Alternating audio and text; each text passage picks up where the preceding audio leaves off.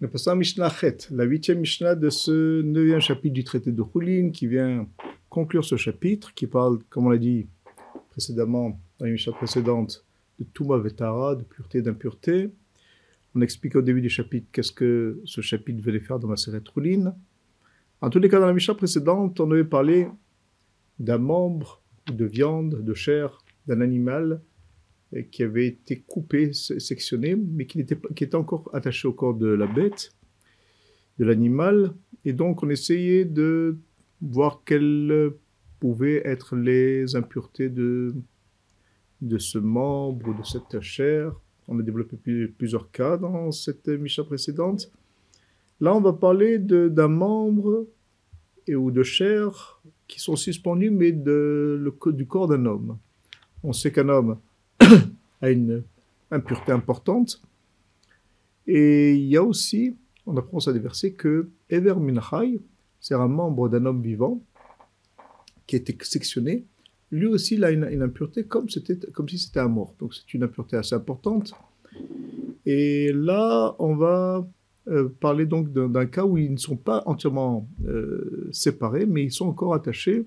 Donc à ce niveau-là, il y a une ressemblance avec euh, la Mishnah présente qui parlait par contre, elle, d'animal. Alors,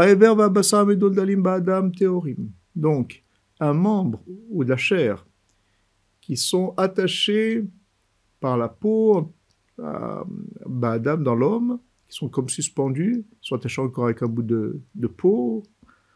Dans tous les cas, comme on l'a dit, on ne pourra pas, on l'avait dit dans la Mishnah précédente, on ne pourra jamais pouvoir les, pouvoir les rattacher les, et pouvoir faire en sorte qu'ils euh, prennent leur statut de membre de l'homme ou de chair de l'homme. Alors la Mishnah nous dit qu'ils sont théoriques, ils n'ont pas d'impureté.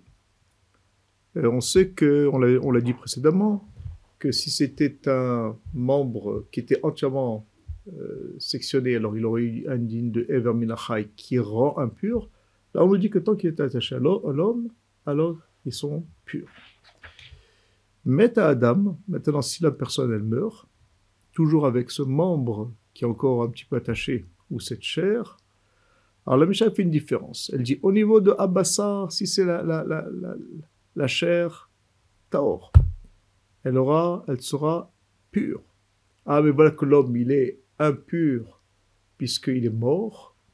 Alors là, on va voir que cette, cet avis, c'est celui de Rabbi Meir, qu'on a vu dans la mission précédente, il pense que quand une, personne, un animal meurt, on considère que tout ce qui est rattaché, pas vraiment rattaché, mais à tout, un petit peu rattaché, alors ils font, ils font en sorte, Nippoul, ils font comme un processus où ils seraient séparés virtuellement du corps juste avant la mort.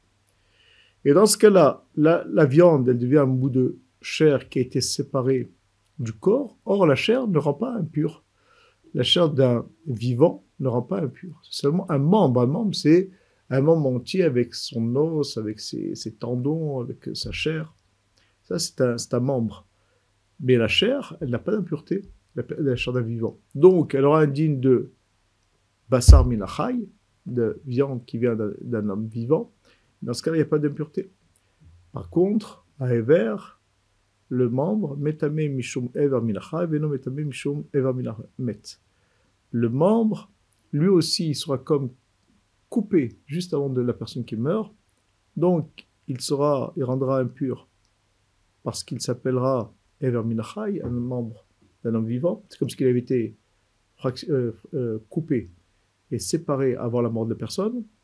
Mais par contre, il ne rendra pas impur Mishum Ever Minamet, euh, d'un membre d'un mort. Or, comme on l'a dit, Ever Minachai, Ever Minamet, de toute façon, les deux sont impurs. Conséquence ça euh, cette, précision de cette Mishnah, qui sont du vrai sont les paroles de Rabbi.